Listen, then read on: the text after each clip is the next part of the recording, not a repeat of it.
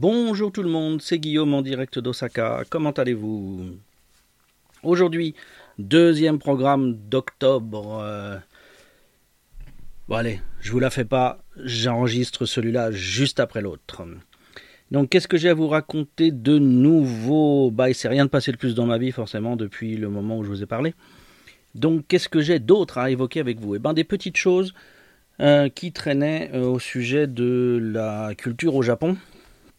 On va faire un truc un peu plus, euh, un peu plus tourisme, euh, auquel j'ai pensé euh, récemment. Et puis un truc personnel sur la fin. Donc, dans les choses à savoir, si vous êtes étranger au Japon et que vous avez habité en Europe pendant l'époque de la vache folle, eh bien, vous ne pouvez pas donner votre sang. Même si on vous alpague dans la rue, même si on vous demandait est-ce que je peux vraiment donner mon sang, qu'on vous dit oui, oui, oui, une fois rendu à l'intérieur, croyez-moi, sur parole, on vous refusera parce que vous étiez en Europe à ce moment-là. Donc, sachez-le, si vous, vous étiez en Europe à ce moment-là, vous ne pourrez jamais donner votre sang selon les règles japonaises. Quelle que soit votre bonne volonté, quel que soit votre euh, euh, groupe sanguin et leurs besoins dans ces groupes possiblement spécifiques. Sinon, euh, j'avais vu passer le truc sur les réseaux, je ne sais plus où, donc j'avais juste noté la réponse. Quand on porte un yukata ou un kimono au Japon, eh bien, ah, je ne sais pas si vous entendez. Ça sort pas sur mon audio, c'est dommage, mais sur mon audiogramme. Mais on a un camion qui passe avec de la musique. Et euh, celui-là, ça doit être euh, le, le gasoil qui commence. Ça doit être les, premières ventes de gasoil euh, au porte-à-porte. Donc, bon, je parle peut-être d'un truc que vous n'avez pas entendu, tant pis. Oui, donc les yukata et les kimonos, disais-je, eh bien, ils se portent toujours, que quel que soit le genre de la personne qui porte, le pan gauche par-dessus le pan droit. C'est nécessaire parce que l'opposé, le pan droit sur le pan gauche, eh bien, c'est seulement pour euh, les morts. C'est la façon dont on habille les cadavres, c'est ce changement, le pan gauche qui passe de dominant à dominé, le pan droit qui passe par-dessus. C'est euh, la, chose importante pour l'habillage des euh, personnes décédées. Donc attention à ça, toujours le gauche sur le droit.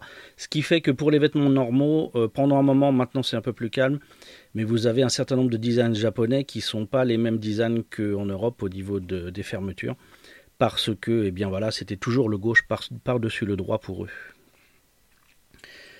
Ensuite, euh, dans les petites choses que j'ai vues, euh, ça c'est surtout au stream, je sais plus qui est-ce qui avait fait ça, mais un streamer qui se retrouvait dans une, euh, dans une maison à l'ancienne, et un ryokan probablement en fait. Et bah, il s'installait dans le, dans le Tonoma, comme si c'était l'endroit pour ranger ses sacs et tout. Euh, je lui jette pas la pierre parce que j'ai fait la même chose pendant des années et euh, rien ne garantit que je ne le referai pas. Mais euh, le Tonoma, c'est un endroit de respect où normalement on a. C'est cette petite alcôve qu'on a dans les séjours japonais où on est censé avoir une, pièce de saison, une, fleur de saison, un, affichage au mur de saison, ce genre de choses. C'est un lieu plus culture et donc c'est pas un renfort dans lequel on peut aller cacher son sac. Donc euh, voilà, je me suis fait engueuler une fois, moi. Euh, la plupart du temps dans les yokan, c'est pas grave parce que tant en plus tant qu'il y a rien, s'il n'y a pas vraiment de vase avec de l'ikebana et un affichage au mur, eh ben en fait euh, voilà, c'est pas si spécial. Mais bon, Autonoma normalement, c'est un, un sol qui est différent. C'est pas le sol normal, c'est plutôt euh, un sol en bois, c'est plutôt un plancher et tout. Donc vaut mieux le respecter et ne pas s'en servir comme un range-tout.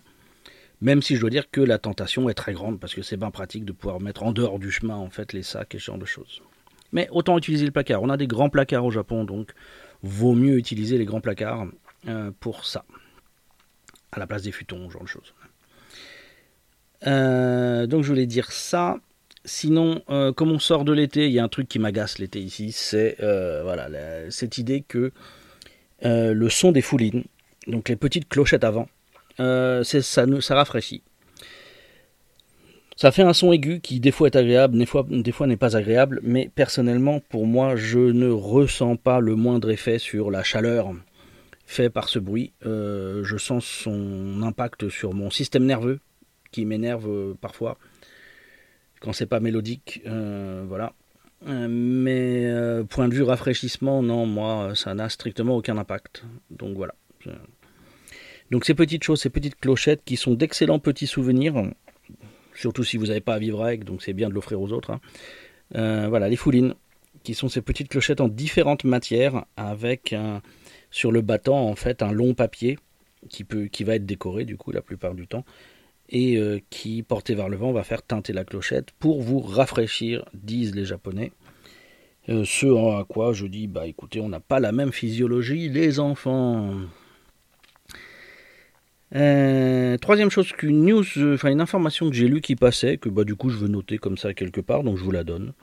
C'est que les Butsudan, c'est-à-dire les hôtels familiaux, les hôtels funéraires familiaux à la maison, c'est des sortes de grands placards avec à l'intérieur des décorations bouddhistes et puis les plaquettes des personnes décédées depuis un certain temps, sachant qu'il y a un timing après pour, pour bouger les, les, restes et les symboles des personnes. Euh, mais donc ces petites choses-là qu'on appelle des butsudan qui peuvent être très très chères. Alors je vais essayer, voilà, comme j'ai de l'avance sur le truc, je vais aller faire une photo, puis je vous mettrai une photo avec, hein, pour que vous voyez. Euh, donc les butsudan sont de moins en moins nombreux. Euh, la plupart des nouvelles maisons n'ont pas d'emplacement vraiment spécifique pour le butsudan. Et il est de, plus en plus rare que les gens achètent des butsudan quand ils emménagent. Euh, on trouve des Butsudan dans les vieilles maisons, euh, mais la, tradition vraiment se perd. Euh, c'est vrai que la plupart des maisons modernes qu'on croise, mais après, même, dans les dramas, c'est même pas représenté, on voit de moins en moins de Butsudan. Je suis allé chez deux, trois personnes qui avaient des maisons neuves, et quel que soit leur âge, et il n'y avait, pas, avait pas de place pour le Butsudan. Alors après, comme c'est des trucs familiaux, peut-être qu'ils attendent que, de le ramener de, de chez leurs parents. Euh, si on n'est pas l'aîné, peut-être qu'on n'a pas bout de Soudan, je ne sais pas. Enfin bon, toujours est-il que la pratique, euh, au niveau des ventes, ça se sent. Euh, vraiment, le, bout de Soudan disparaît de l'intérieur japonais à l'époque moderne. Pour différentes raisons. Il y a au moins une dispersion au départ, et puis les générations suivantes, finalement, ne, ne ressentent pas le besoin. Tout comme les petites, petites étagères pour les, pour certains symboles euh, shinto à la maison ont disparu depuis encore plus longtemps en fait. Donc voilà, c'est ces petites informations-là que je vous donnais. Puis j'ai deux petites choses, euh, une, japonaiserie euh, perso et puis une autre juste. Au niveau de la japonaiserie, l'autre fois, il y a je sais plus qui qui se moquait des... Non, qui parlait, qui se moquait pas, qui parlait de des washlets, et puis le fait que bah, quand on allait en France, on n'avait pas de washlet, et qui disait Ah, ce serait bien si on avait des washlets portables. Et les washlets portables, ça existe. J'en ai un, j'en ai offert un autre. Euh, et moi, je voyage jamais sans mon washlet. Je me demande si j'ai pas déjà dit ça d'ailleurs dans ce podcast, mais enfin bon. Je vois-t-il que le washlet portable, euh, il faut deux piles, on, met de l'eau euh, au moment de l'utiliser. Euh, bah, ça apporte le confort minimum des washlets dans les voyages. Et principalement en France où il n'y a strictement aucune solution équivalente, et eh ben c'est pas mal. À la rigueur, dans d'autres pays, vous avez les douches à côté des toilettes.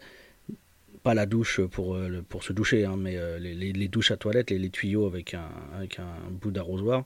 Vous avez des solutions pensées pas forcément avec les mêmes techniques, mais vous avez des solutions dans d'autres pays. Mais en France, non, que dalle. Donc euh, voilà, moi je ne voyage jamais sans mon washlet. J'ai même pensé à emmener un washlet de secours à une époque. Euh, en emmener deux, euh, juste au cas où. Parce que vraiment, je ne peux pas vivre sans. Donc voilà. Les washlets portables, ça existe. Ça se glisse dans un, dans un petit sac, pas dans une poche quand même. Et bah, si vous avez besoin de ça, ça aide bien. C'est presque, presque aussi efficace. Ça dépend de la puissance de la batterie, techniquement. voilà. Et puis finalement, une nouvelle juste au sujet de moi, pour moi, à mon propos, qui parle de moi. Voilà, juste. Pour vous dire, et ça n'a aucune conséquence pour vous avant longtemps, que au bout de presque 20 ans, j'ai décidé de recommencer à écrire.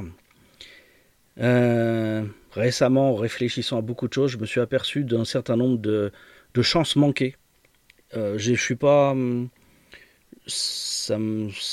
suis pas nostalgique ou mélancolique ou euh, triste de ça. C'est juste un état de fait. Mais je me suis aperçu que voilà, j'avais commencé des choses et puis parce que je suis pas très constant comme garçon pour beaucoup de choses, euh, et ben j'avais abandonné alors que ceux qui avaient persévéré avaient réussi. Alors qu'est-ce que c'est réussir? Après on peut discuter, mais voilà. C'est-à-dire j'ai commencé un blog sur le Japon il y a 20 ans. Je l'ai arrêté il y a 20 ans. Euh, j'ai fait des vidéos YouTube euh, il y a 15, 14 ans, 15 ans, ouais, 2007-2008. J'ai commencé YouTube et puis j'ai abandonné juste après. Euh, j'ai fait du podcast, j'ai arrêté, j'ai recommencé, j'ai mixé, j'ai fait des trucs. voilà, j'ai fait des vidéos live bien avant Twitch en fait. J'étais sur Periscope au début de Periscope. À l'époque, on ne pouvait pas vraiment sortir avec parce qu'on n'avait pas de data. Euh, donc voilà, j'ai tenté plein de trucs et puis bah là, quelque part, pour certaines j'y reviens, le live par exemple, c'était le plus récent, et j'ai décidé d'essayer de me remettre à écrire parce qu'à l'arrivée, malgré tout, le média écrit, c'est le média euh, stable et le média qui n'est pas en proie vraiment au mode euh, et aux interventions aux interventions comment dire commercial. Là, en, ce moment, par exemple, sur le podcast, il y a énormément de choses avec Spotify, Facebook, etc., qui se profilent. Le, podcast change, puisqu'ils essayent de le privatiser techniquement. Pour moi, un podcast, c'est un, audio sur un flux RSS accessible à tous ceux qui le veulent. Euh, donc il y a une dénaturation du truc qui va, qui ça devient plus commercial, etc. C'est euh, et donc, euh, eh ben, l'écrit, ça reste la chose qui est le plus facilement manipulable, quelle que soit la technique euh, en vogue ou la, plateforme en vogue à une époque donnée. L'époque, ça reste toujours transposable de plateforme en plateforme. Donc j'ai décidé de me remettre à écrire. J'ai essayé tout à l'heure sur euh, Web Archive de récupérer euh, mes textes de l'époque. J'en avais pas écrit beaucoup, j'en avais écrit trois, je crois. Mais c'était un début où on m'avait dit que c'était cool. Euh, donc j'ai pas réussi à récupérer les textes, mais j'essaye de reprendre. Je crois que je suis à peu près dans le même esprit d'écriture qu'à l'époque. Donc j'ai décidé d'essayer de reprendre ça. Euh, si ça se goupille bien, euh, il, y aura il y aura forcément deux ou trois textes. Après, je sais pas si j'arriverai à tenir dans le temps, mais il y aura forcément deux ou trois textes. Donc, euh, je vous dirai où est-ce qu'ils seront dispo. Je sais pas si. parce que je ne sais pas encore exactement comment je vais gérer le truc, vu que le podcast n'est pas sur un blog dédié. va penser peut-être à passer sur un blog dédié pour les audios et ce genre de choses. Donc voilà. Euh, c'est à peu près tout ce que j'avais à vous raconter aujourd'hui. J'ai fait le tour de toutes les petites notes que j'avais dans mon euh, bloc-notes, du coup. Et je vais m'arrêter là. J'espère avoir des idées pour le mois de novembre. Je pense que je vais vous raconter ma vie euh, de streamer, en fait. Les journées que je passe à parler tout seul devant un appareil, devant devant un smartphone. Peut-être des comptes rendus ou des machins. Ouais. bon, je vais essayer d'avoir des idées pour vous parler plus souvent et de choses plutôt intéressantes. Sur ce, je vous remercie de m'avoir écouté déblatérer pendant presque 15 minutes et je vous dis à bientôt.